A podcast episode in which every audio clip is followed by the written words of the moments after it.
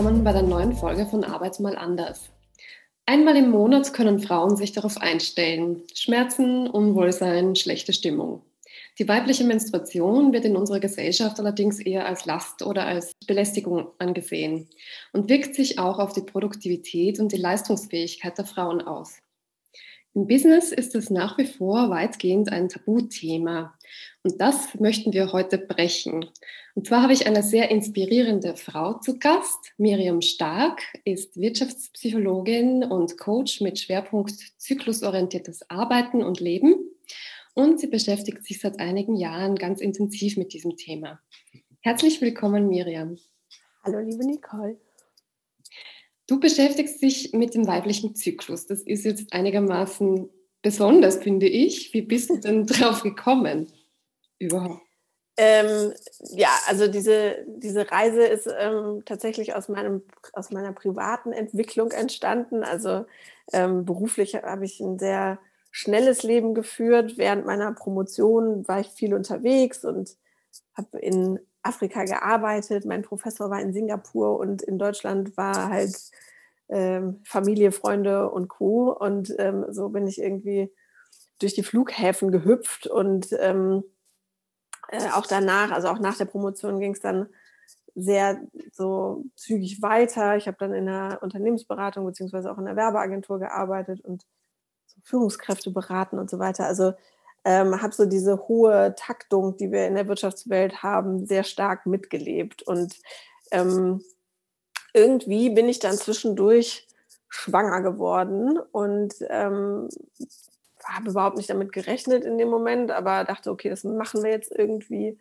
Und ähm, habe aber, also diese Schwangerschaft hat sich nach der siebten Woche einfach nicht weiterentwickelt. Und gleichzeitig hat aber meine Frauenärztin mir schon den Mutterpass rübergeschoben und gesagt, hier stellen Sie sich auf eine super Schwangerschaft ein. Und somit bin ich ziemlich tief gefallen. Und das Ganze hat sich dann genau ein Jahr später im gleichen Zyklus sogar nochmal wiederholt. Das heißt, da hatte ich die zweite Fehlgeburt. Und danach hat sich bei mir einfach ein ähm, ganz unangenehmes Gefühl so festgesetzt und manifestiert, dass bei mir irgendwas kaputt ist. Und vor allem so im Punkto Weiblichkeit war, ist da so eine richtige Kaskade an negativen Gefühlen losgetreten worden. Und ähm, das hat dazu geführt, dass mein Körper, ähm, also ich habe eine ziemliche Löwenmähne mal gehabt und äh, mittlerweile auch so ein bisschen wieder, aber zwischendurch ähm, hat mein Körper eine Autoimmunkrankheit produziert als Antwort auf diesen seelischen Zustand, den ich hatte und ähm, hat mir so mein weibliches Schutzschild, meine Haare genommen. Also die sind mir Schritt für Schritt ausgefallen, erst kreisrund und dann irgendwann komplett, ähm, sodass ich irgendwann kein einziges Haar mehr am Körper hatte. Also ein ziemlicher krasser Einschnitt auch, ja, wie du sagst, in, in, in, das Thema Weiblichkeit. Also das ist ja äh, in unserer Gesellschaft Frauen ohne Haare mit Glatze, das ist ja absolut. Da glaubt man halt, äh, man hat Krebs oder sowas oder eine Chemotherapie. Das, das, das sofort oder man gehört halt irgendwie einer so radikal. total hippen äh, Szene in Berlin vielleicht noch an, aber ähm, sonst, ja. äh, also ne, klar, das war, also das Ausfallen vor allem war ein echt schmerzhafter Prozess, so das wünscht man niemandem, ähm, aber gleichzeitig war das die erhellendste Zeit in meinem Leben. Ne? Also ich wurde einfach von meinem Körper dazu gezwungen, richtig hin, hinzugucken und mich eben nicht mehr hinter meinen Haaren auch verstecken zu können. Also meine Haare waren auch immer ein super Instrument, um mich in dieser Welt und vor allem in der Wirtschaftswelt so äh, durchzumanövrieren. Und ich wusste immer, was für einen Look ich wann wie gebraucht habe. Und mhm. wenn du das alles plötzlich nicht mehr hast, dann ähm, und ich war immer die Miri mit den Haaren. Also es, man kannte mich tatsächlich als die Miri mit den Haaren. Ich habe ein Foto und, gesehen, du hast unglaubliche, eine, eine riesenlange Löwenmähne gehabt, also wirklich unglaublich schöne Haare. Schönes Danke. Haar. Also das, und jetzt hast du einen ziemlich coolen Wuschelkopf. ja, das ist die kleine Version davon, die kommen halt wieder. Ähm, genau, und also das ne, so die Miri mit den Haaren, ähm, da musste ich mir halt selber die Frage beantworten, wer bin ich denn ohne die Haare? So, und mhm. ähm, das hat, also mein ganzer Körper hat mich halt praktisch hingeschubst auf dieses Weiblichkeitsthema. Und ähm, dann habe ich angefangen zu recherchieren und habe erstmal mit allen möglichen alternativmedizinischen Menschen zusammengearbeitet und äh, mich in alle Mediz also alternativmedizinischen Fachrichtungen so informiert. Und irgendwann poppte dieses Buch auf ähm, von Miranda Gray, Der rote Mond. Und ähm, da beschreibt sie so sehr spirituell die ähm, verschiedenen Zyklusphasen. Und also mir war das so ein Tacken zu spirituell und ich habe irgendwie immer wieder gemerkt, ich, sie verliert mich so als Leserin. Aber die Essenz dessen, also die Essenz dieses Buches, die ist kleben geblieben bei mir, weil ähm, ich dann gemerkt habe, okay, das ist Wissen, das macht nicht nur Sinn, das ist einfach medizinisch, biologisch nachweisbar. Also es ist nichts, was die Frau sich ausgedacht hat, sondern es beruht einfach auf einer ganz, also auf unserem physischen Zyklus.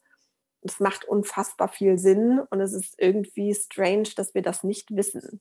Und da kam schon so der Moment, also da hatte ich noch kein einziges Haar, da habe ich zu meinem Mann gesagt, das geht nicht, dass die Welt das nicht weiß. So, das mhm. ist Wissen, was wir alle brauchen, weil wenn wir anfangen, eben nach diesem Zyklus oder nach unserem Zyklus zu leben, also nach unserem eigenen biologischen Rhythmus im Endeffekt, ähm, stellt sich ein Gefühl ein, wonach wir, glaube ich, oder wonach viele auf der Suche sind, nämlich dieses runde, satte Lebensgefühl, was ja, was man sich so wünscht, wo ganz, ganz viel Flow entstehen kann, also dieses mühelose Gefühl.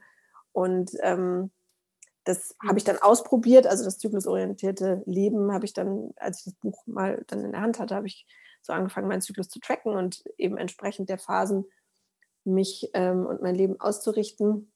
Eine Frage noch zu, zu dem davor, ähm, ja. du auch erwähnt hast, dein Leben war und das Arbeiten war extrem durchgetaktet. Ja. Und du warst sehr, sehr leistungsorientiert und getrieben auch.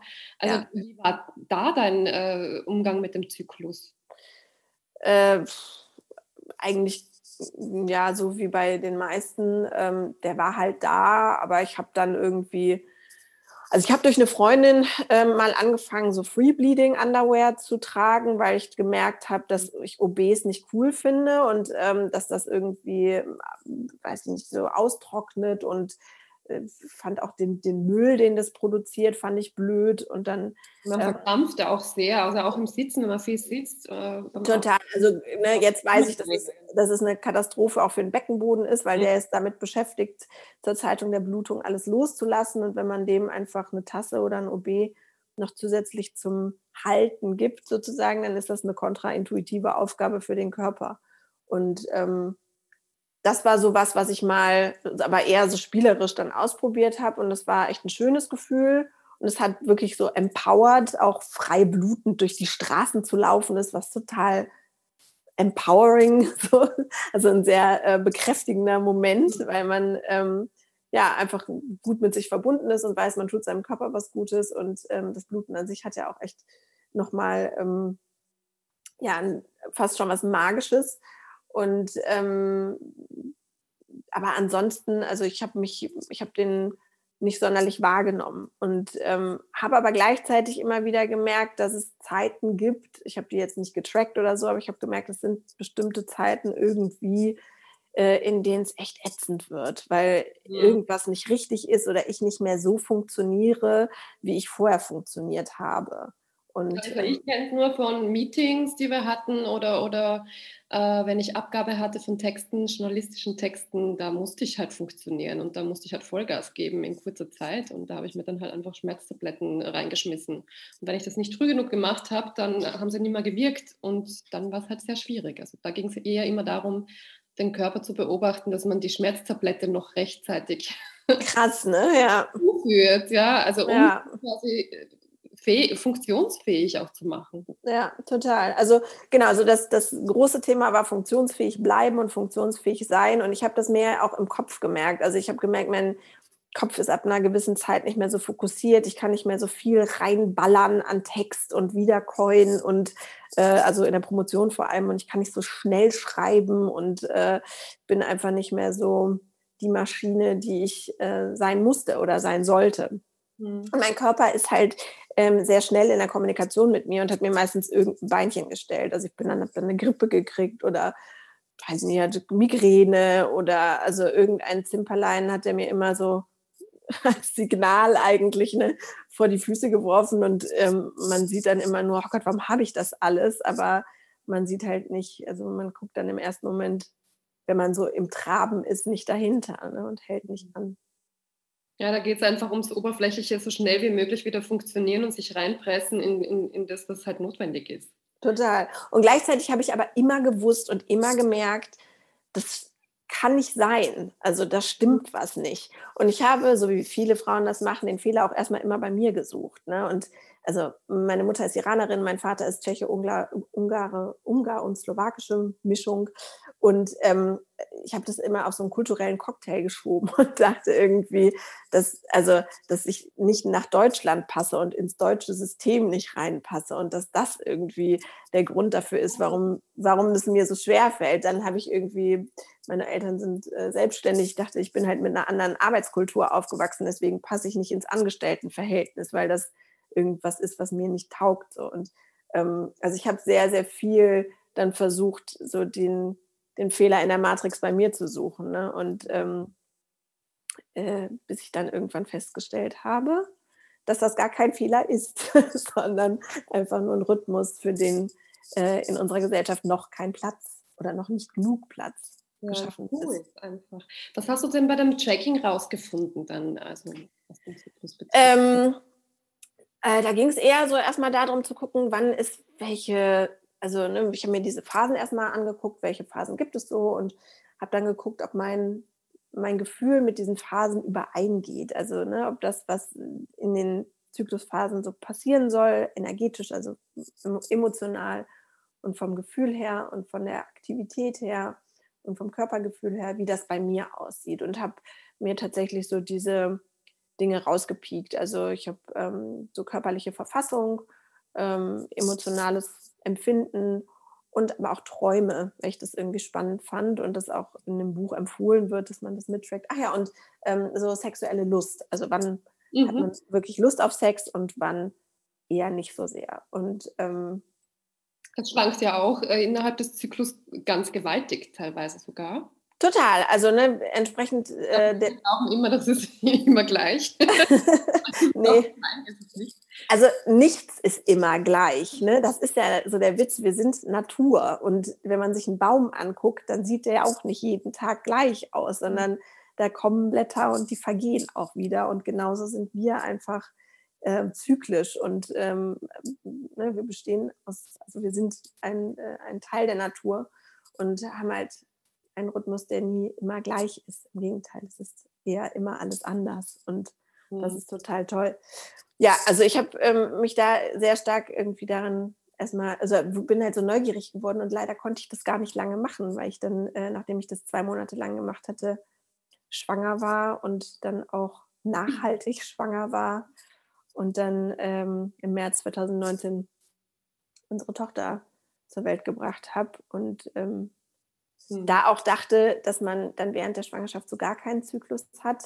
Mittlerweile weiß ich, dass es gar nicht so stimmt. Also man hat natürlich keinen biologischen Zyklus, aber dieser Rhythmus, den wir ja spüren, seitdem wir in der Menarche waren, also in unsere erste ähm, Blutung hatten, das ist wie so ein Uhrwerk, ähm, der sich in der Schwangerschaft so ein bisschen ausdehnt, also dann eher so auf die Trimester ähm, zu übertragen ist und aber auch während der Stillzeit, also wenn das Prolaktin den Eisprung verhindert, ähm, gibt es den, also kann man, wenn man hinfühlt und trackt, also zum Beispiel einfach jeden Tag aufschreibt, wie es einem geht, mhm. ähm, mit einem Wort, ähm, dann kann man auch herausfinden, in welcher Phase, also in welcher Zyklusphase man gerade ist, auch wenn man eben nicht aktiv blutet oder keinen Eisprung hat. Mhm. Was sind denn jetzt diese, diese Zyklusphasen? Ja, das haben wir schon so viel davon erzählt. Ne? Logisch. Und, und was, was, ist denn da jetzt so anders? Also bis auf die Schmerzen und die, die prämenstruelle Genervtheit. ja, die, das ist, ja, das ist ein, äh, auch ein lustiges Klischee, das ich gleich so gerne auflösen möchte. Also, ähm, die vier Phasen des Zyklus sehen wie folgt aus. Es ist so, dass wir während unserer Blutung erstmal einen hormonellen Tiefstand haben und damit in der Phase 1, das ist die nach der Blutung, also wenn wir fertig sind mit Bluten, ähm, die Hormone und vor allem das Hormon Östradiol, das ist so das Hauptöstrogen, was wir im Zyklusgeschehen produzieren, ähm, wieder ansteigen. Und weil wir uns auch während unserer Blutung im Idealfall nicht so viel bewegen und dann eben nach der Blutung uns mehr bewegen, produziert der Körper auch Testosteron. Also Testosteron ist kein Zyklushormon, was im Zyklusgeschehen produziert wird, sondern es ist ein Körperhormon, das durch Bewegung vor allem produziert wird und weil da eben mehr Bewegung stattfindet, sind so Testosteron und Östradiol im Anstieg. Und dieser Aufschwung, dieser hormonelle, der versetzt uns in eine bestimmte emotionale Verfassung. Also das macht einfach was mit uns, dass diese Hormone in den Aufschwung kommen. Nämlich, sie lässt uns so mh, mm, uns fühlen wie, äh, also wenn wir jetzt mal nur von blutenden Frauen reden, wobei ja auch andere Menschen oder mehr Menschen bluten als nur Frauen, aber gehen wir jetzt mal von Frauen aus, ähm, dann lässt uns das eben wie eine junge Frau fühlen. Mhm. Das heißt, der Archetyp des Jungseins ist in dieser Phase vorherrschend. Ähm, und unsere Superkraft, die damit einhergeht, also mit dieser hormonellen Konstitution oder Verfassung, ähm, ist das Lernen und Spielen. Das heißt, unser, also wir sind kognitiv super aufnahmefähig und können ähm, total gut neue Dinge ausprobieren, sind in so einem Ex spielerischen Explore-Modus. Und ich sage immer, das ist eine super Phase, um auch Tätigkeiten zu machen, die jetzt vielleicht nicht so super geliebt sind, aber ähm, die Kopfarbeit brauchen, also wie Steuererklärung oder sowas, ja, weil das, also weil wir einfach die Energie haben, es schnell zu machen und ähm, weil wir kognitiv einfach sehr leistungsfähig sind. Aber auch innovative Dinge zu machen oder Konzepte zu schreiben für, für was Neues, oder? Absolut. Also ähm, Kreativität ist intrapersonell abhängig, wie stark die ausgeprägt ist. Es gibt noch eine andere Phase, in der so richtig intuitives, kreatives Arbeiten noch leichter funktioniert. Aber ähm, das, also so richtig, ist, ist eher sowas so zum Aufnehmen und Aufsaugen ist super. Aber klar, ne, so selber was daraus aus dem, was man aufgenommen hat und aufgesaugt hat, zu produzieren, kognitiv funktioniert auch gut. Aber ähm, tatsächlich ist eher so dieses Lerndurstige. Also das, was man so vielleicht in seinen ja, jungen Zwanzigern so als Verfassung hatte, ne? so dieses Lerndurstige und Neugierige und auch ein bisschen Abenteuerlustige. Was man ähm, hoffentlich niemals verloren hat. Nein. Also diese Anteile, ne, das ist ja eben das Lustige, die sind ja weiterhin Teil von uns. Und wenn mhm. wir die im Zyklus leben, dann leben wir sie eben auch weiter. Das ist nichts, was man mhm. dann verliert. Ähm, Genau, und ähm, dieses Jungsein ähm, bringt eben diesen, ja, diese Explore-Lust und dieses Lernen und, und so weiter mit sich. Ähm, und wenn dann aber das Östradiol weiter ansteigt, das steigt im Übrigen deswegen an, weil die, ähm, also in den Eierstöcken die Eizellen heranreifen und dieses Heranreifen produziert dieses Hormon. Das heißt, je weiter die Eier beziehungsweise also sie reifen in so Zehnergruppchen heran, je weiter die ähm, Eizellen in ihren Follikeln, in den Eierstöcken heranreifen, desto mehr Östradiol produziert der Körper. Und das führt uns dann in Phase 2, ähm, denn dieses, dieser Anstieg des Östradiols lässt uns ähm, ja so typisch sexy, loving, caring ähm, werden. Die Haut wird glatt, und wir kriegen, also leben so den Archetyp des Mütterlichen. Also Phase 2 steht, ne, wenn man das wieder auf die Frauenwelt bezieht, so in der, ähm, im Zeichen der Mutter. Das bedeutet, diese hormonelle Konstitution oder ähm, Verfassung, in der wir dann sind, lässt uns eben sehr liebend und genießend wirken oder werden. Das sind so unsere Superkräfte in der Zeit. Das bedeutet, wir haben ähm, einfach die Fähigkeit, sehr schön für andere da zu sein und genussvoll da zu sein. Es ist absolut die Zeit, in der wir besonders sexy wirken, aber auch, ähm, also als sexy wahrgenommen werden, uns aber auch sehr sexy fühlen können. Ähm, und ähm, so das allgemeine Genießen, also auch Essen, Musik und ähm, all die Dinge ähm, sehr genussvoll und sehr intensiv wahrgenommen werden. Also ich finde es immer spannend, wenn man anfängt, seinen Zyklus so wahrzunehmen und dann auch mal auf die Reaktion des Partners oder der Partnerin achtet, ne, was, so, was so in Phase 2 los ist, ob der oder die dann schnurrend um einen herum Die Kollegen, also jetzt mal über das Berufliche gesprochen. Absolut, also ne, im, im, im Business-Kontext und da, da darf man auch vorsichtig sein. Also das kann auch manchmal zu ungewollter Aufmerksamkeit führen, ne, die man, nach der man sich vielleicht gar nicht so sehr fühlt, aber ähm, das äh, sind, ist nun mal das, das Hormon, was uns, also was wir ausstrahlen und ähm, was uns ähm, was ja Mutter Natur so eingerichtet hat, damit eben um den Eisprung auch die Eizelle, die da fleißig heranreift, befruchtet werden kann. Wenn, gut gedacht, also wenn wir jetzt beim, beim beruflichen Arbeitskontext bleiben, ja. Präsentationen zum Beispiel, ich weiß es nicht. Es ist ähm, der, die beste Zeit, um ähm, schwierige Gespräche mit Kollegen, Mitarbeitern oder ähm, vielleicht auch Kunden zu führen, weil dieses, diese Östradiol, dieses Östradiol-Doping uns wahnsinnig äh, diplomatisch macht. Also wir können einfach irrsinnig gut mit sozial schwierigen Situationen umgehen, weil wir natürlich von der Natur her dafür, also programmiert oder ausgerichtet sind darauf, ähm, in der Zeit uns anzunähern. Und ähm, deswegen sind wir da sehr äh, verständnisvoll und ähm, ja, diplomatisch im höchsten Maße. Also im Grunde geht es um Fortpflanzung, wenn wir uns ehrlich sind. Absolut. Also dafür ist, ne, dafür ist der Zyklus da.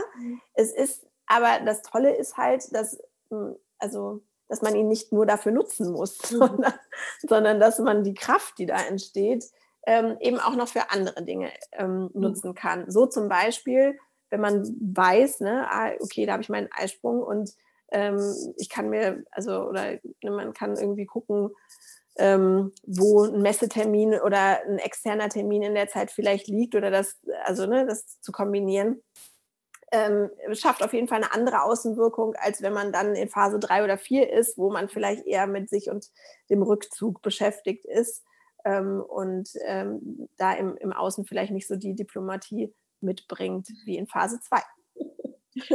Also das ist schon mal ein sehr, sehr guter Punkt, sich mal da grundsätzlich darauf auszurichten, auch mit den Terminen, wenn es möglich ist.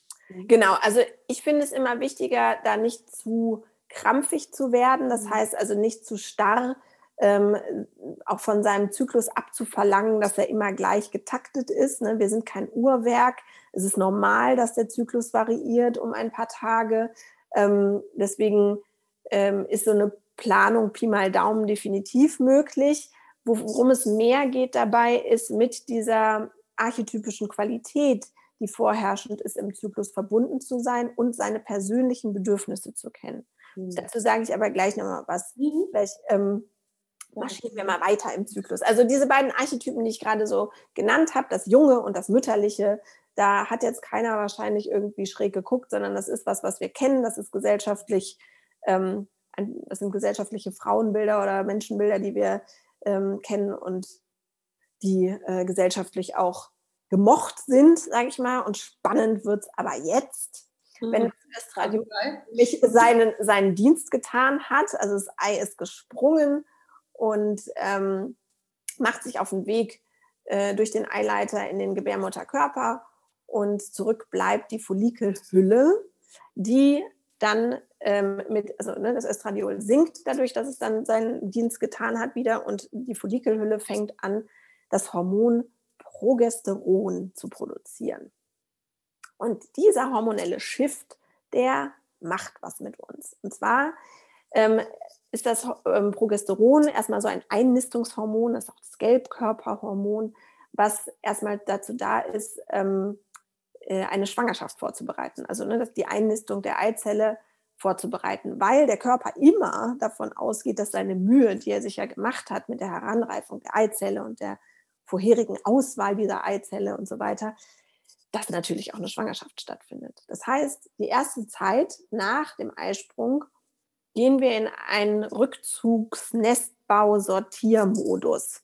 Mhm. Und das Blöde daran ist, dass wir gesellschaftlich kein Ideal für Frauen oder Menschen haben, die sich zurückziehen, einfach aus, also grundlos. Ne? Wenn man das tut, dann ist man irgendwie krank, depressiv oder so komisch. Oder faul, aber, oder faul genau.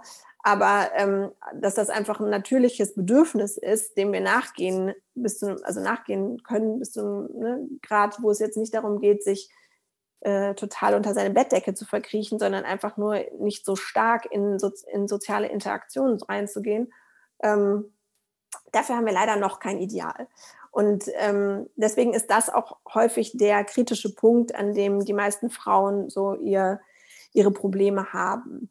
Ähm, zehn Tage nach dem Eisprung bemerkt der Körper, ob, ob die äh, Befruchtung der Eizelle stattgefunden hat oder nicht. Und wenn die nicht stattgefunden hat, dann gibt es da so dieses allgemeine Umfgefühl, dieses riesige, was ihr vielleicht alle Fail kennt. Oder wie? Ja, der Super-Fail. Weil, also das Ding ist ja, ne, diese Eizelle, die da herangereift ist, die ist selektiert worden, ähm, seitdem du in der 20. Schwangerschaftswoche im Bauch deiner Mutter warst. Also zu dem Zeitpunkt haben wir die maximale Anzahl aller Eizellen. Ja, und es sind auch wenige Menschen, dass das so ist. Also, also ich war ich äh, geflasht, als ich, als ich das gelesen habe. Ähm, ne, und das selektiert sich eben nach und nach und nach und nach und nach. Und dann ähm, reift die fleißig heran und äh, wird ganz groß und dann springt die auch noch von der, äh, vom Eierstock in die Ampulle, also in den Eileiter herein und macht sich all die Mühe. Und ja, mega Aufwand. Mega der Aufwand, ultra Aufwand und dann ja, passiert nichts. Hm diese Energie, ja, diese vorbereitende, einen Menschen produzieren wollende Energie, hm. die macht was mit uns. Und ähm, zwar folgendes, also diese Phase, ähm, die nennt Miranda Gray zum Beispiel die Phase der Zauberin. Ähm, ich nenne die ähm, die Phase des Magischen in uns, also die Mag also so der, der magische archetypische Anteil in uns. Und spätestens bei dieser Phasenbezeichnung rümpft der ein oder andere die Nase.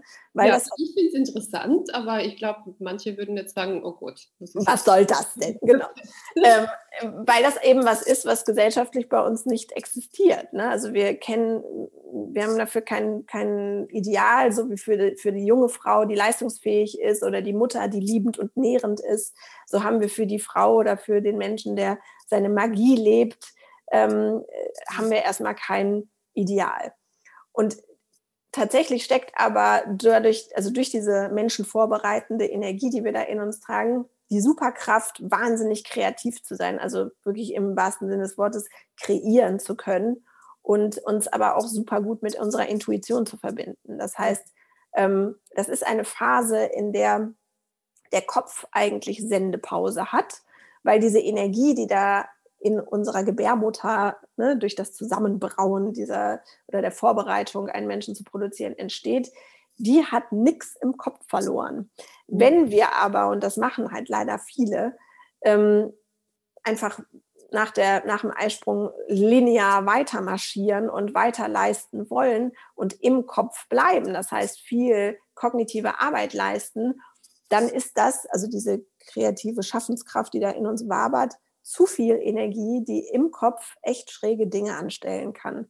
Also ähm, ich habe jetzt äh, letztens tatsächlich nochmal von, einer, von einem, äh, einem Artikel ähm, zugeschickt bekommen von einer Freundin darüber, dass das ähm, auch also wirklich eine pathologisierte, einen pathologisierten Begriff hat. Also es gibt wirklich Frauen, die regelmäßig in dieser Zeit Entscheidungen in ihrem Leben treffen, die sie bereuen. Also es kann wirklich extreme Formen ähm, annehmen, was dann mit uns passiert. So das typische Klischee ist eben die PMS-Frau, die wegen jedem kleinen Pieps anfängt zu weinen oder rumzuschimpfen. Impulsivität auch, oder? Eine impulsive, äh, irrationale Handlung oder Entscheidung zu treffen. Genau, und, und ähm, auch so verschwörungstheoretisch zu werden ne? und irgendwas gegen den Partner zu haben oder den Postboten oder also ähm, Ne, das, also das kennen wir vielleicht alle und niemand mag sich so, weil das auch gar nicht das ist, wofür diese Energie, die da entsteht und für das, was da in unserem Zyklus entsteht,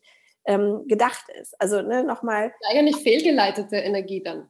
Komplett, genau. Also im ersten Moment ist diese Energie ja dafür da, einen Menschen zu produzieren, so das hat die, das möchte, das möchte die Natur das möchte die Biologie. Und gleichzeitig ist es aber auch einfach Kreationsenergie. Das heißt, das ist der, also ich nutze praktisch in meinen Coachings zum Beispiel vor allem diese Energie, natürlich aber den ganzen Zyklus, aber vor allem diese Schaffenskraft, um das mit meiner Expertise im Entrepreneurship-Bereich zu verbinden ähm, und eben Frauen ihre äh, Businesses und ihre ähm, unternehmerischen Aktivitäten aus dieser Schaffenskraft heraus entstehen zu lassen, weil genau das ist es, was wir damit machen sollen. Also. Ähm, im ersten Moment darf man die aber auch einfach völlig frei nutzen, also ziellos nutzen und einfach mal also nicht in den Kunsthandel gehen und gucken, was einen inspiriert, sich das kaufen und zu Hause ausflippen damit, weil mhm. auch das ist was, was wir ja gesellschaftlich nicht mh, hm, beigebracht bekommen oder irgendwie gezeigt bekommen, dass wir etwas tun dürfen, was ziellos ist, also was kein Outcome produziert. Und das tut aber wahnsinnig gut, ja, weil während dieses Produzierens und während dieses Machens, des Kreierens, haben wir einen super guten Zugang zu unserer Intuition. Das heißt, wir sind verbunden mit etwas, was nicht kognitiv ist, sondern intuitiv. Und auf dieser Verbindung werden also Themen, treten Themen hervor, ja, die uns irgendwie beschäftigen, die wir uns angucken dürfen, die wichtig sind für unser Leben. Und das kann ein unfassbar bereichernder Moment sein, wenn man sich dem, also dieser Seite und dieser ähm, diesem archetypischen Anteil einfach öffnet. Das heißt, diese, diese Dinge einfach kreativ mal fließen zu lassen, zum Beispiel über Malen oder Schreiben oder Zeichnen oder was auch immer, würdest du empfehlen, damit es genau. kommt und in einen Flow hinein und quasi das Ergebnis ist dann eine Verbindung mit dem Unterbewusstsein, wenn ich das so richtig verstehe. Oder genau, also, also eine stärkere intuitive Verbindung und gleichzeitig darf man dann hingehen und sich angucken, was ist denn da rausgekommen? Also was mag denn ne, aus, aus diesem äh, nicht greifbaren in mir, was möchte denn da ans Tageslicht treten? Und das ist, also im ersten Moment hört sich das vielleicht gruselig an oder der eine oder andere schreckt da aber für zurück und es ist gleichzeitig das reinigendste und schönste, was es gibt, weil das, was da hervorkommt, also ne, jeder, also wie selten, also die wenigsten von uns nehmen sich irgendwie auch so als Künstler wahr oder ne, denken irgendwie, ach, malen und sowas kann ich gar nicht. Vielleicht 90 Prozent oder 93 Prozent laut einer Studie glauben, dass sie nicht kreativ sind, was ich jetzt überhaupt nicht. Ja, und das, also meiner Meinung nach liegt das daran, dass wir einfach diese, diesen archetypischen Anteil, also diese grundmenschliche Eigenschaft in uns, gesellschaftlich nicht leben. Mhm. Also wir einfach keinen Platz dafür schaffen. Und eigentlich kann man den halt super gut nutzen, sowohl für sich privat, für die eigenen privaten Themen, aber auch unternehmerisch kann man sagen, ne, jemand, der in Phase 3 ist, ist der perfekte Ansprechpartner für Brainstorming. Ja? Also, weil das da gar nicht um tatsächliches Brainstorming geht, sondern es ist eher so ein Intuition Storming. Also mhm. ähm, einfach mal die Intuition sprechen lassen und assoziatives Denken, also einfach in kürzester Zeit Zusammenhänge zu erschließen und ähm, ähm, die mal so rauszublubbern, ja, das ähm, ist was. Also anders zu denken als, als, als in vorgefertigten Bahnen. Genau. Und gleichzeitig, also das ist die Zeit auch, wo ganz viel Kreatives im neue Konzepte sich ausdenken. Ne? Und das aber alles eben gefühlsgeleitet. Also wenn man mal mit kreativen Menschen, die regelmäßig kreativ auch im unternehmerischen Bereich, also im Design oder sonst wo arbeiten, die arbeiten im seltensten Fall über den Kopf, ja, sondern und auch, ne, wenn man mal so ganz, ganz ehrlich ist und ein Manager mal sehr tief befragt, wie er seine Entscheidungen trifft, ja, wenn es dann wirklich hart auf hart kommt, dann ist es die Intuition oder der Bauch. Und ja, das wird dann im Nachhinein laut Studien rationalisiert, damit man halt auch sagen kann, aus dem und dem Grund habe ich das gemacht. Genau, also ne, man, man, man gerät ja immer in so eine Rechtfertigungsnot, weil aus irgendeinem Grund die Intuition eben nichts ist, was so zielt. Das ist für mich äh, auch in meiner Arbeit ähm, genau dagegen, also genau gegenteilig. Ich äh, arbeite sehr intuitiv und ich habe auch ähm, und sehe auch, was das mit dem Leben, also mit meinem Leben und auch dem Leben meiner Klientin macht, wenn man sich wirklich von seiner Intuition beruflich leiten lässt. Also es führt einfach dazu, dass das, was an Berufung da ist und was wirklich fließen soll, ja, also was aus einem Menschen wirklich rauskommen soll und diese Flow-Momente kreieren darf, dass das eben den richtigen Kanal findet. So, ähm, ah, diese wunderbare Phase 3. Äh, genau. Und eigentlich ganz toll, muss ich sagen. Das ist ich finde die spektakulär. Also ich, äh, ich freue mich immer äh, auf meine Phase 3.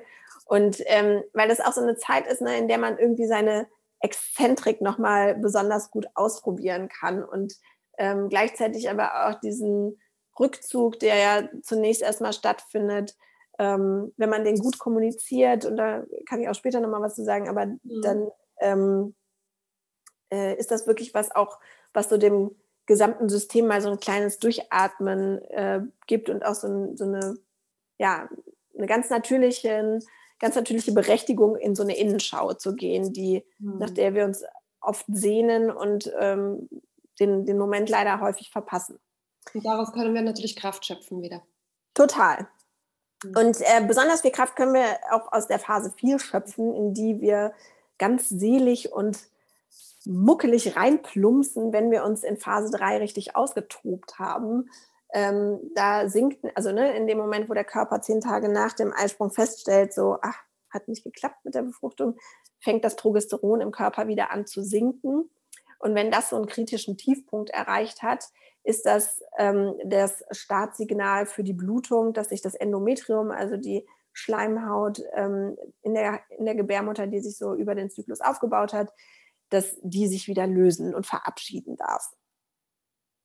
Und das Bluten, ähm, weil wir da in so einem hormonellen Tiefstand sind, führt erstmal dazu, dass wir physisch nicht sonderlich leistungsfähig sind. Also wenn wir zum Beispiel in Phase 1 uns auch sportlich total challengen können und da auch in so einen Explore-Modus gehen, wie viel wir eigentlich leisten können, ist Phase 4 definitiv eine Phase, wo vor allem in den ersten ähm, Tagen der Blutung Ruhe angesagt ist, weil das einfach das ist, was der Körper dann braucht. Und der Archetyp, der dadurch dann vorherrschend in uns ähm, angesprochen ist, seelisch, ist der des Altseins oder der alten Frau. Und spätestens da rennt jede Frau davon, weil unsere Gesellschaft leider ähm, eine ist, die so forever young sein möchte und das Altsein etwas, also leider und ich finde auch dummerweise etwas ist, ähm, was nicht besonders sexy wirkt. Und gleichzeitig steckt aber in diesem Alten eine unfassbare Weisheit und Klarheit, derer wir uns tatsächlich während der Blutung bedienen können, weil wir eben durch diesen hormonellen Tiefstand nicht mehr in irgendeine Richtung hormonell gedopt sind, ja, weder durch das Östradiol noch das Progesteron, sondern äh, alle Hormone sacken sozusagen auf so ein Minimum runter. Und ähm, das führt dazu, dass wir ziemlich klar sind und einen ziemlich klaren Kopf haben und sehr klar spüren und wissen, wovon wir uns lösen wollen. Also unsere Superkraft, eine unserer Superkraft ist das Loslassen, ähm, wo wir tatsächlich auch mit der Blutung einfach sagen können, okay, ich habe jetzt im letzten Monat gemerkt, das und das hat mich genervt oder vor allem bei meinem letzten kreativen Anfall in Phase 3 habe ich das und das gespürt, wovon ich mich einfach lösen möchte und was nicht mehr zu mir passt. Und das lasse ich jetzt einfach mal mit meinem Blut aus meinem gesamten Körpersystem verschwinden und verabschiede ja, mich. Interessant, weil diese ähm, Zickigkeit, die da oft unterstellt wird, die manchmal auch stimmt, ja, also ich persönlich bin auch mies drauf in dieser Phase mhm. ähm, und, und sehe dann eher das Haar in der Suppe. Aber das sind dann oft auch Dinge, die mich wirklich stören, die ich aber sonst eher vielleicht ein bisschen zudecke. Also ja. ich kann nicht sagen, dass es eigentlich der Wahrheit entspricht und eben nicht dieses übertriebene äh, Schwarzmalerische unbedingt ist. Also ähm, das kommt drauf an, redest du von Phase 3 oder 4? Phase 4. Okay, also in Phase 4 ist es tatsächlich so, wir haben halt dadurch, dass wir so, wir sind so ein bisschen auf so einer, in so einem natürlichen meditativen Zustand. Ja? Also das ist so ein, eigentlich eine Metaebene, die wir da einnehmen, weil wir einfach so einen klaren Kopf haben. Und wir haben so für diesen nitty-gritty Shit des Alltags haben wir nicht so viel Geduld. Ja? Und ne, also, also wenn uns da irgendwer behelligt mit Kleinigkeiten oder Befindlichkeiten, dann können wir schon mal fauchig werden und aber zu Recht, weil das, was, wofür wir genutzt werden dürfen und uns selber nutzen, ist eben so eine Weisheit, einerseits eben zu wissen, was gehen darf und andererseits auch eine ganz klare Sicht auf die Dinge zu haben, wie wir unser Leben uns wünschen. Und da steckt 1000 Prozent Wahrheit drin. Also ne, das, was wir da sehen während der Blutung, wie unser Leben sein soll, ähm, das ist was, wonach wir eben den nächsten Zyklus ausrichten dürfen. Es ist häufig so, dass diese Phase nicht nur eben negiert wird, weil Bluten per se in einer patriarchalen Gesellschaftsstruktur schon seit Jahrhunderten ähm, negativ besetzt ist, sondern weil und so weiter. Total, also ne, weil, sondern weil auch diese Anteile, die da drin stecken, ähm, also einerseits das Loslassen etwas ist, was uns eben an unsere eigene Vergänglichkeit erinnert, ja, und mit Tod assoziiert ist und so weiter. Und das, was ist, was wir einfach nicht mögen, weswegen wir auch in unserer Gesellschaft ne, das Altsein und so weiter eher ausblenden und mhm. alte Menschen in Heime verfrachten und ähm, ähm, nicht so stark äh, integrieren und auch von ihrer Weisheit profitieren. Und andererseits eben diesen Klarheits-Weisheitsanteil, vor dem sich aber auch der ein oder andere eben scheut oder zurückweicht, weil diese Erkenntnis darüber, was denn im Leben verändert werden soll oder darf oder wohin die Reise gehen darf, häufig eine Konsequenz hat, die mit Handlungen verbunden sind, die erstmal nervig sind. Ja, also man möchte es eigentlich so haben, wie es ist und das, was zu ändern ist, das übergeht man dann mal ganz gerne. Und ne, also so ein bisschen das, was du eben beschrieben hast. Und wenn dann aber das plötzlich auftaucht und auftritt, was man heimlich sowieso schon weiß die ganze Zeit und da einfach noch mal lauter und stärker ähm, sichtbar wird, dann ist das was, wovor viele einfach erstmal die Augen verschließen wollen. Und man wird selber vielleicht auch ein bisschen unbequem, weil man sich mehr abgrenzt, weil man mehr sagt, was Sache ist und weil man ja mehr für sich auch einsteht. Definitiv, genau, diese Konsequenz. Die unbequemere Art, vielleicht als man es in der zweiten Phase, wo man ja als attraktiv und glänzend. genau, also diese, ne, allein schon der, in Phase 3 die Abgrenzung zu sagen, ich ziehe mich jetzt einfach mal ein bisschen zurück, allein das, also ne, dieser Shift eben von der Frau, die immer ins Außen orientiert ist und liebend und genießend ne, alle versorgt und in ihrer Fluffigkeit unterwegs ist, da ist schon die erste Herausforderung, in die Abgrenzung zu gehen und zu sagen, ich ziehe mich jetzt zurück. Und das intensiviert sich dann natürlich. Und ähm, die Erkenntnis, die dann aber kommt im, äh, beim Bluten, die kann sich natürlich auch auf Beziehungen und ähm, also auf ne, so, soziale Beziehungen beziehen und da eben auch Konsequenzen haben, die wir vielleicht nicht so sehr mögen oder uns nicht so gerne eingestehen wollen, weil wir nicht, also weil wir auch dafür keine Ideale haben, sondern das Ideal der Frau eben eher die der Leistenden und der ewig Liebenden und Gebenden, Nährenden ist. Ne? Mhm. Genau. Ja. Wie ist es denn äh, jetzt aufs Arbeiten bezogen? Ja, weil das, ja. Das eine ist, mal den Zyklus zu beobachten und hineinzuspüren, auch und den eigenen Körper auch zu beobachten und die eigene Psyche zu beobachten. Weil ich glaube, viele der Zuhörerinnen jetzt ähm, und der Menschen, die eben äh, einen Zyklus haben, die äh, würden jetzt mal sagen, naja, aber ich merke eigentlich nur, wenn ich die Menstruation habe und sonst mhm. nichts. Also es geht ja schon darum, mal überhaupt das anzunehmen und hinzuspüren und zu erkennen, dass es möglicherweise so ist. Genau. Also dazu gibt es eine ganz simple Methode, ähm, die heißt One-Word-Method. Das ist einfach jeden Tag abends den Tag mit einem Wort zusammenzufassen. Und dafür gibt es so eine Schablone, es ist einfach so ein Rad mit ähm, 30 Kästchen, in die man dann pro Tag in seinem Zyklus einfach ein Wort reinschreibt. Und allein das ähm, bringt schon so ein Gewahrsein darüber, wie fühle ich mich eigentlich in jeder Phase. Und diese Superkräfte, die ich beschrieben habe, also in Phase 1 lernen und spielen, Phase 2 lieben und genießen, Phase 3 ähm, Kreativität und Intuition und Phase 4 die Weisheit und das Loslassen, die sind nicht immer für jeden zugänglich. Und das liegt einfach daran, dass diese archetypischen Anteile in uns verbunden sind mit Erfahrungen oder Dingen, die wir erlebt haben in unserem Leben. Und das kann für den einen bedeuten, dass er ein total schönes, gutes Gefühl dazu hat und einen guten Zugang zu diesem archetypischen Anteil. Dann kann er eben diese, hat er einen Zugang zu dieser Superkraft.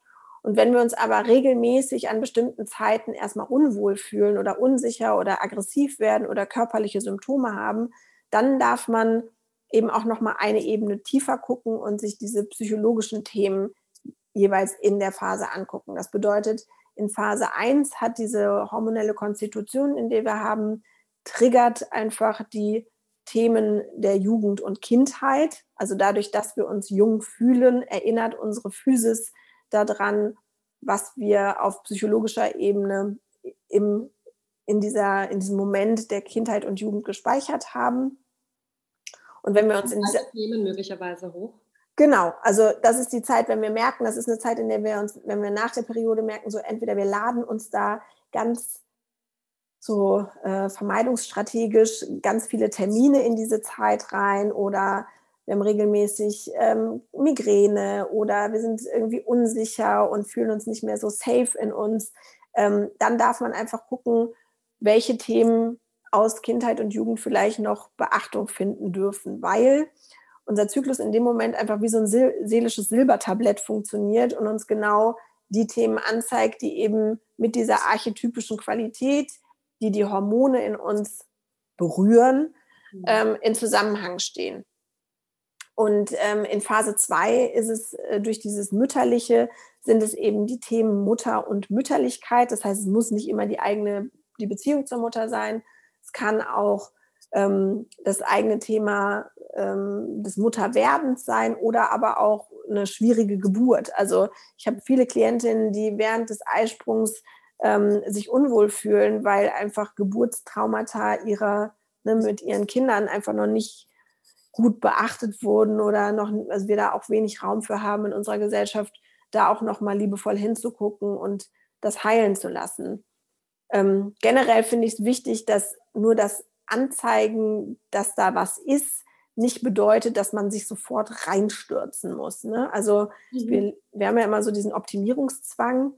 Und ich finde aber, dass jedes Thema einfach seine Zeit hat. Das heißt, das Einzige, was man machen darf, wenn man merkt, oh, irgendwie fühle ich mich da immer regelmäßig schräg, ist halt besonders viel Raum geben. Also sich selbst besonders liebevoll gegenüber sein, eben nicht so viele Termine reinpacken, gucken, was man so braucht an Essen, Trinken und so weiter, ähm, an sozialen Kontakten, mit wem man sich dann in dieser Zeit gerne und, umgibt und einfach erstmal nur besonders liebevoll zu sein. Mhm. Ähm, ich habe auch, also ne, ähm, eine Klientin hatte zum Beispiel ähm, eine Mutter, die sehr depressiv war und ähm, da war der Übergang zwischen Phase 2, also dieser Mütterlichkeit, in Phase 3, also den Rückzug, super schwierig für die. Also die hat einfach erlebt in ihrem Leben, dass eine Frau, die sich zurückzog, etwas nicht Gutes bedeutet für sie selber als kleines Kind. Und somit hat sie diese, diesen Anteil in Phase 3, ne, also dieser ja, auch im Rückzug stattfindet, als was Negatives erlebt. Und ähm, in dem Moment, wo wir da reingegangen sind zusammen und das positiv aufgelöst haben, ähm, hatte sie Zugang zu ihren kreativen Fähigkeiten und ist Künstlerin und Autorin und äh, hat halt richtig gut in ihre Kraft gefunden. Und ähm, so darf man sich eben in Phase 3 dann so die Themen, wenn man da merkt, regelmäßig irgendwie fühle ich mich da schräg oder ich lande schnell im Kopf oder so, darf man sich eben den, das Thema Rückzug angucken, ob es da Schwierigkeiten gibt oder aber auch das Thema Exzentrik. Also, ne, wir, habe ich ja vorhin schon gesagt, wir gönnen uns dieses, diese Craziness des Ausflippens, gönnen wir uns ja so unfassbar selten. Also maximal beim Feiern und das geht ja gerade eh nicht, aber ähm, ne, da darf auf jeden Fall diese Exzentrik auch gelebt werden und meistens liegt da auch die Blockade, ne, dass die Frauen wenig Zugang dazu haben oder sich da eben nicht reintrauen. Und in dem Moment, wo das gelebt wird, bricht eben nicht nur so für, ich sag mal, das Hobbybasteln der ja. kan Kanal auf, sondern das strahlt natürlich auch ins berufliche Kreat also in die berufliche Kreation, also in die berufliche Schaffenskraft mit rein. Und in Phase 4 ähm, habe ich vorhin auch schon mal angedeutet, wenn es da regelmäßig ähm, dahin geht, dass man ja, ähm, starke Schmerzen hat oder eben seine Blutung so übertrampelt, dann darf man sich mal die Themen Vergänglichkeit und höhere Erkenntnis angucken, weil eben das Thema, also ich hatte eine Klientin, da ist der Vater ähm, sehr früh gestorben und die hatte einfach ein Problem mit diesem Loslassen und Gehen lassen. Und in dem Moment, ähm, wo wir auch da liebevoll reingegangen sind und uns das ähm, nochmal beleuchtet haben, ähm, konnte sie tatsächlich auch ihren Zyklus ganz anders genießen und diesen diese Phase 4 wirklich als Anker nutzen. Also ich finde immer, das ist so ein Dreh- und Angelpunkt, bei dem man ganz klar sagen kann, also wie so ausmisten kann, emotional, was darf gehen, was darf kommen. Und das trägt einen auch, wenn man das gut nutzt und auch diese Zeit für sich physisch einfach in Ruhe gestaltet, gibt es einem halt einen richtigen Boost im nächsten mhm. Monat. Ne? Also wenn du diese Zeit, ähm, vor allem an Tag zwei ist meistens die Blutung am stärksten, wenn du die wirklich in Ruhe verbringst, ähm, dann hast du halt das Dreifache an Energie im nächsten Zyklus. Ne? Und ähm, immer aus auf die Zukunft quasi. Genau, und ist halt wie so ein kräftemäßiges Auftanken, das der Körper einfach möchte. Also unser, unsere Biologie und unsere, ne, unser, unsere Physis möchte da in die Ruhe kommen. Die Hormone sind in einem Tiefstand. Und ähm, wenn man dementsprechend lebt, dann dankt es dem, also dankt das der Zyklus einem mit doppelter Energie in der nächsten Phase. genau, und dieses Thema der höheren Erkenntnis hatten wir eben schon. Also wenn man da sich eben davor scheut, ähm, empfänglich dafür zu sein, was auch kommen darf, ähm, dann kann sich diese Phase auch unangenehm anfühlen. Und gleichzeitig ist es natürlich total das, ist einfach der Jackpot, ne? Zu, nichts tun zu müssen, nur da zu liegen, fröhlich zu bluten und äh, dann darauf zu warten, dass einem die Intuition genau das präsentiert, wohin es so gehen darf. Und, ähm, ja, weil du sagst, fröhlich äh, rumzulegen, also fröhlich und zu bluten. Das ist ja in unserer Gesellschaft jetzt schwierig, ja, weil ähm, eventuell geht das noch, wenn man selbstständig ist, weil da kann man sich die Zeit ja so einteilen. Man kann sich auch die Phasen ungefähr möglicherweise so einteilen, dass man die Termine am Anfang mehr Termine, dann kommt eher das äh, kreative Schaffensprozess und dann am Ende eher dieses der Rückzug und, und äh, das ähm, in Ruhe anzugehen. Aber was ist mit den Leuten, die angestellt sind? Ja, also ähm, der Arbeitgeber hat ja in der Regel wenig Verständnis, wenn man sagt, ich bin jetzt in Phase 3, ich möchte jetzt äh, kreativ sein oder ich möchte mich zurückziehen und in Phase 4 möchte ich bitte zu Hause bleiben. Ja, also ähm, es geht im ersten Moment ähm, darum, sich mit diesem Anteil zu verbinden. Das heißt, die mhm. Dinge eben auf eine spezielle Art und Weise zu tun, die, die dieser Zyklusphase ähm, entspricht. Das heißt, in Phase 1 ne, ist man wahrscheinlich vom Arbeitgeber geliebt, weil man einfach unfassbar leistungsfähig ist. Mhm. Es wird einem aber vielleicht nicht so leicht fallen, kreativ zu sein. Wenn es denn geht, dann kann man eben gucken, dass man das in zwei Wochen später macht. Vielleicht kann man aber diese kreative Arbeit eben eher explorieren, spielerisch angehen. Das heißt, die Superkraft, die in dieser Phase da ist und den Zugang, den man dazu hat, eben nutzen für die jeweilige Aufgabe, die da ansteht. Genauso ist das, also ne, es sollte Phase 2 jetzt keine sein, wenn da nicht eben ein Thema liegt ähm, und man Zugang zu seiner Superkraft hat, sollte das erstmal kein, keine Phase sein, in der es irgendwie zu großartigen Problemen kommt, weil man durch dieses Genussvolle auch, ähm, also ja, einfach in so ein grundflowiges Gefühl kommt und die Arbeit einem da leicht von der Hand geht. Und die Themen oder die Aufgaben in Phase 3 mal so anzugehen, dass man wirklich den Kopf ein bisschen beiseite legt und guckt, dass man die Dinge aus der Intuition heraus gestaltet. Und das geht auch, wenn man E-Mails schreibt. Und das geht auch, wenn man Dinge hat, von denen man denkt, man bräuchte den Kopf. Aber das mal auszuprobieren, was passiert eigentlich, wenn ich in den Momenten einfach mal den Kopf so ein bisschen ausmache und wirklich aus meiner Intuition heraus agiere, ähm, entspricht eben dem, was man in, in die Verfassung, in der man gerade ist und führt dann zu einem flowigeren Arbeitsgefühl, als wenn man äh, da krampfhaft versucht, sich irgendwie aus dem Kopf Dinge herauszuziehen, die dann mit dieser zu vielen Energie auch eher schräg werden, als ähm, dass da was, ja, was Rundes bei entsteht. Mhm. Und Phase 4 ist also unternehmerisch betrachtet, finde ich immer, dass jeder kluge Unternehmer die Phase 4, ähm, also Mitarbeiter und Mitarbeiterinnen in der Phase 4 äh, nutzen darf wie ein kleines Orakel. Also alle Business Development Themen oder Projektentwicklungsthemen sind halt super, weil man auf dieser Metaebene unterwegs ist. Es ist jetzt nicht so die Zeit, dann jemanden mit den Kleinigkeiten des Alltags zu behelligen. Aber also, ne, wenn, wenn man denn zyklusorientiert arbeitet, ähm, dann im Unternehmen, dann finde ich immer super sinnvoll, eine, eine Person in Phase 4 auch dazu zu nutzen, diese Weisheit, die da entsteht, ähm, auch wirklich äh, ja, auf die großen Fragen des Unternehmens zu übertragen und einfach mal zu fragen, so was, was sagt denn deine Intuition dazu? Sollen wir die und die Kampagne machen oder nicht? Ja, und je nachdem, wie stark ähm, die äh, Person auch emotional involviert ist mit dem Unternehmen, wird sie das eben als wichtig oder nicht so wichtig äh, empfinden. Ne? Und ich gehe halt davon aus oder bekräftige meine Klienten immer darin, dass sie eine Arbeit tun sollen, mit der sie emotional verbunden sind, weil dann kannst du eben auch deine Zyklusphasen oder deine Zyklus-Superkräfte für deine Arbeit super nutzen. Hm, das ist die Basis quasi. Genau. Spannende ist ja, du arbeitest ja mit Unternehmen. Es ist ja nicht so, dass du ja. nur mit Privatklientinnen arbeitest, ja. sondern auch mit Teams, mit ja. Unternehmen, ja. wo zyklusorientierte Arbeiten umgesetzt wird. Wie ja. kann man sich das vorstellen?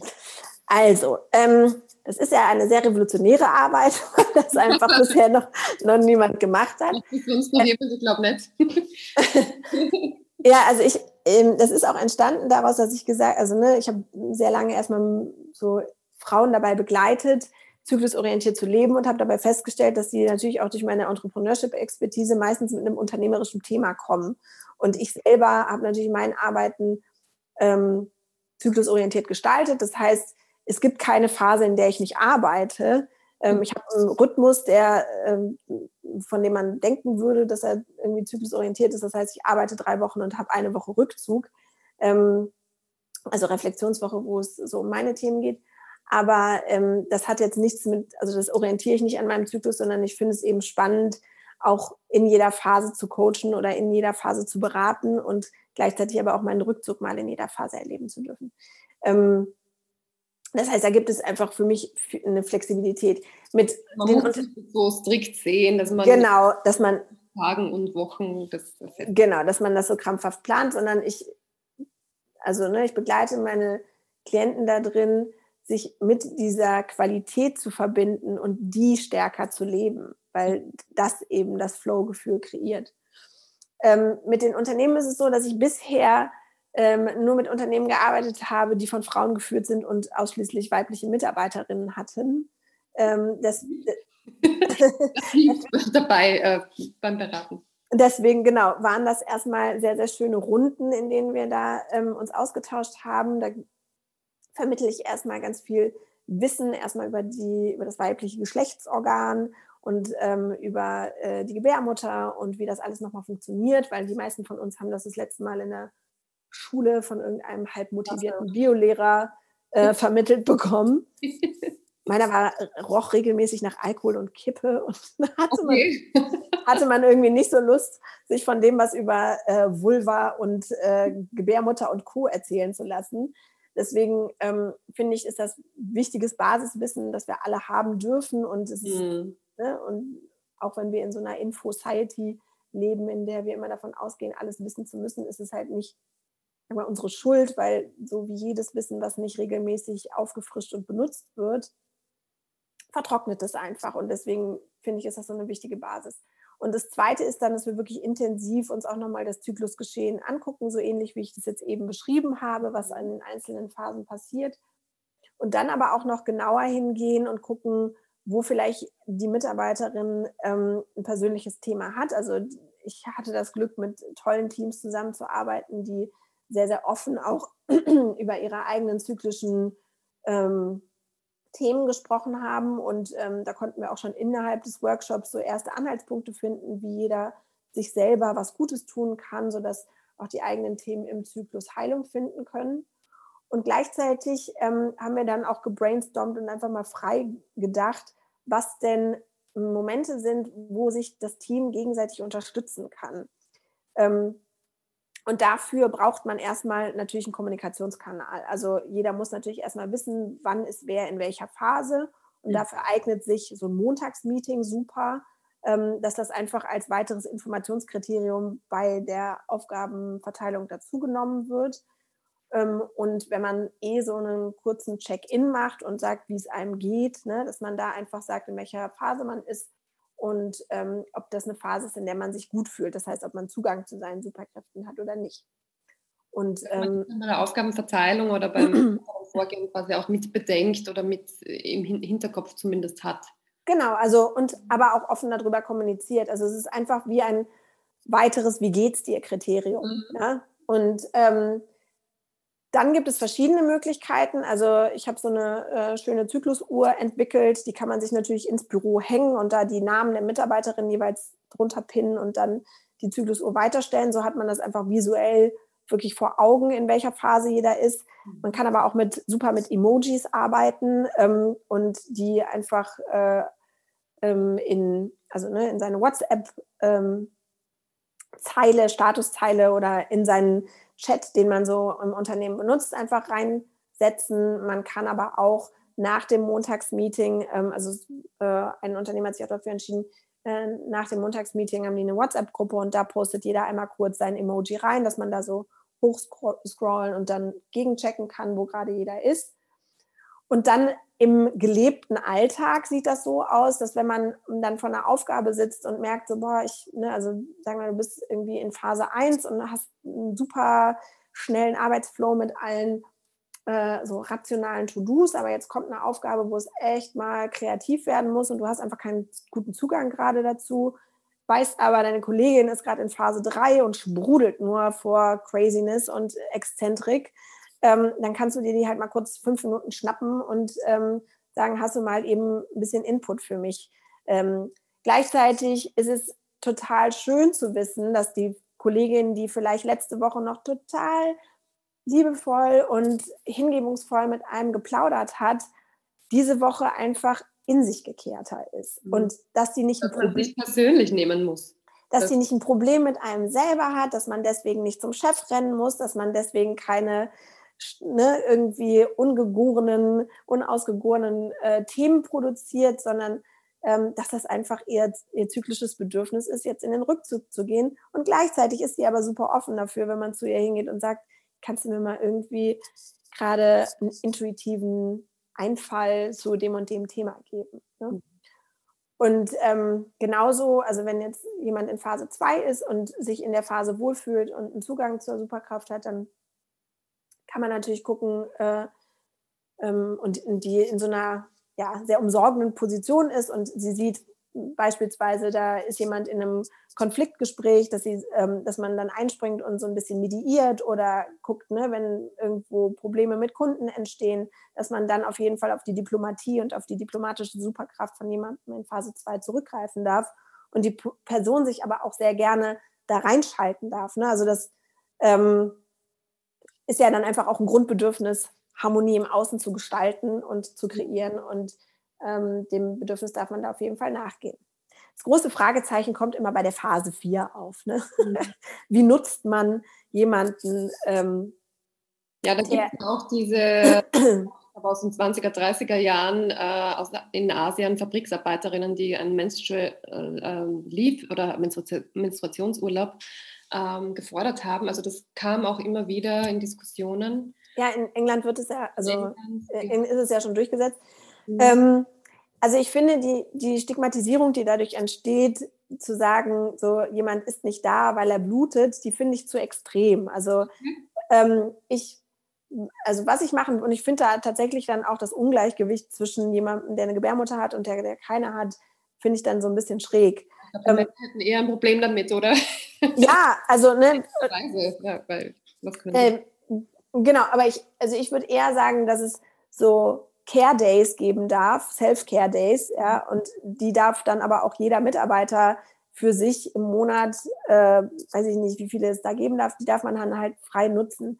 Und ich, also der Mehrwert, der unternehmerisch entsteht, wenn man äh, Menschen mit Gebärmutter den Raum dazu gibt, in Ruhe zu bluten, der ist immens, weil die Krankheitstage weniger werden und weil die Energie hinten raus, also wenn man Tag zwei wirklich in Ruhe verbringt, ist das, was in den Wochen danach passiert, tausendmal effizienter, als wenn man jemanden mit Dolomin durch den äh, Arbeitsalltag durchpeitscht und der mhm. sich durchdrückt ähm, weil er einfach einen Kater davon den ganzen Monat lang trägt. Also chronische Müdigkeit ist was, was dadurch entstehen kann, dass man seine Periode nicht anständig ähm, lebt und aus, also ne, ähm, sagt man, der den Raum gibt.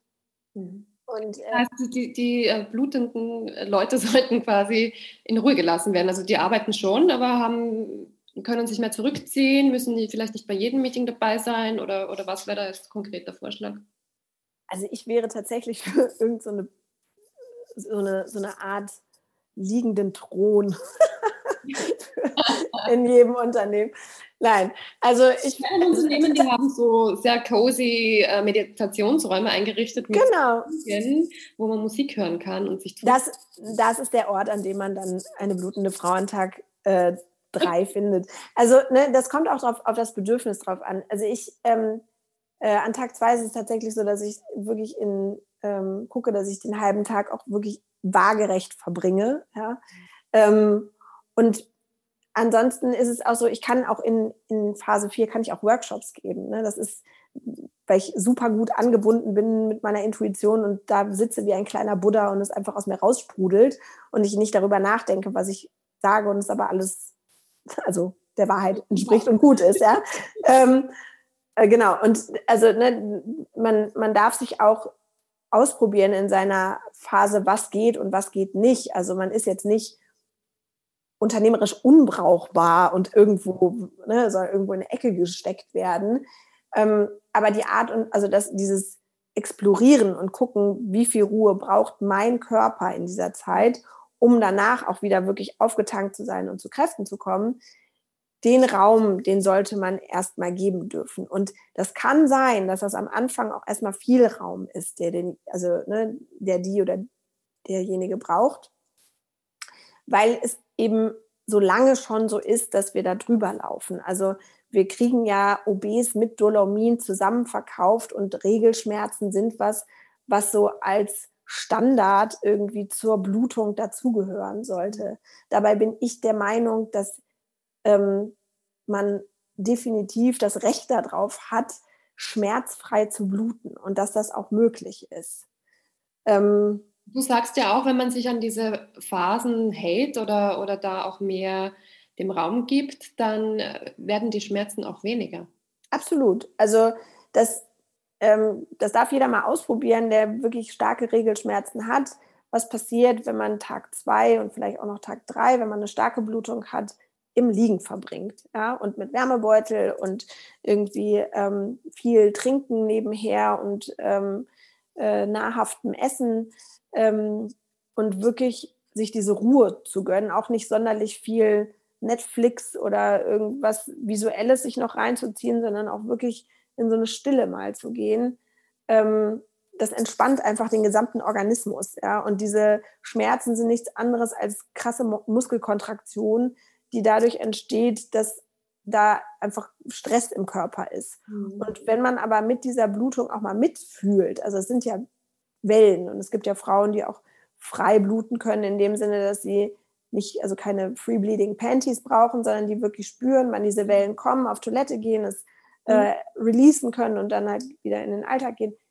Ähm, also diese, diese Wahrnehmung dafür, für, den, für dieses äh, krasse Organ ja, mal zu haben, was so einen immensen Einfluss darauf hat, was der Ort, also ne, die Gebärmutter ist der Ort, an dem Menschen entstehen. Das ist nicht irgendein, keine Ahnung, ein dicker C, sondern das ist halt ein essentielles Organ. Was nicht heißt, dass es zwangsläufig für das Mensch, äh, für die menschliche Produktion gebraucht werden soll. Aber man kann davon ausgehen, dass da eine ziemliche Menge Macht und Kraft drin hängt, ja.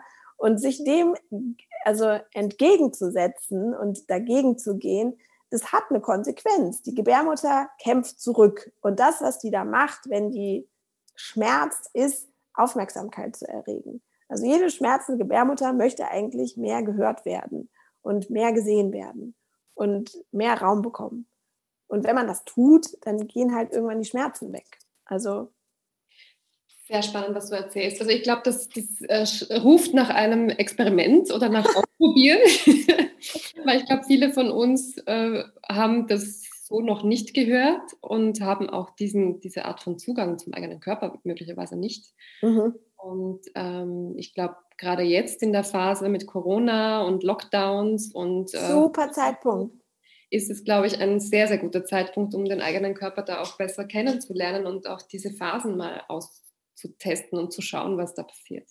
Ja, also ich finde, dass die Neugierde auf den eigenen Körper, die dadurch entsteht, die ist eigentlich somit das größte Geschenk, weil man plötzlich anfängt, sich wahrzunehmen und ähm, darum geht es. Also es geht nicht darum, auch irgendeiner Blaupause zu folgen und zu sagen, ich muss jetzt in der und der Phase mich so und so fühlen oder ne, den mhm. und den Zugang zu der und der Superkraft sofort haben, sondern das Wichtige ist einfach ein Gewahrsein dafür, welches Bedürfnis habe ich durch meinen Zyklus hinweg und klar zu kriegen und ne, wirklich einleuchtend sich selber auch klar zu machen, dass man eben nicht nur eine Frau und einen Anteil in sich trägt und den gefälligst konstant abzuliefern hat, sondern es sind also im Zyklus vier archetypische Anteile, die zu unterschiedlichen Zeitpunkten hormonell einfach betont werden. An denen können Themen kleben, die darf man sich angucken, aber vor allem sind damit einfach unterschiedliche Bedürfnisse verbunden und die sind so individuell, wie wir alle sind und deswegen bin ich immer der Fan zu sagen, erstmal ein bisschen tracken und reinspüren und hingucken und dann, ähm, also in dem Moment, wo man sich an diesen Bedürfnissen orientiert, gestaltet man sein Leben automatisch ein bisschen um. Und das sind eben auch nicht nur Bedürfnisse, sondern auch Fähigkeiten, die man hat. Oder Total. Die, die nutzen kann für sich und auch fürs Arbeitsleben. Genau, also die werden dadurch halt freigesetzt. In dem Moment, wo du dieses den, ne, die Bedürfnisse näherst und die so richtig satt befriedigt sind, hast du halt Zugang zu so coolen Eigenschaften und ähm, sich dessen gewahr zu sein und zu wissen, das ist wie, also für mich fühlt sich das immer an, wie so auf einer Bälle zu surfen. Also ich mhm. kann nicht surfen, aber so stelle ich es mir vor, ne? weil man so eine abschließende Frage. Also was hat sich für dich verändert durch diese Art des äh, Lebens und Arbeitens? Alles. Also ich habe so das Gefühl tatsächlich, diese, also ich war immer auf so einer Jagd, ne, nach, nach diesem Gefühl, endlich mich so satt und rund zu fühlen und irgendwie das Leben, also so ins Leben reinbeißen zu können und irgendwie das so richtig lecker zu fühlen. Und ähm, das ist dadurch passiert. Also das heißt nicht, dass ich jeden Tag irgendwie das stimmt aber nicht. Also ich bin schon echt oft und viel glücklich. und, ähm, und wenn es mal nicht so ist, dann weiß ich sehr schnell, warum und was los ist und kann dem sehr gut Raum geben. Deswegen, also ich glaube, ich bin sehr, sehr, sehr, sehr viel glücklicher geworden und habe eben dieses bisschen surfende Lebensgefühl. Ähm, ja, der Flow.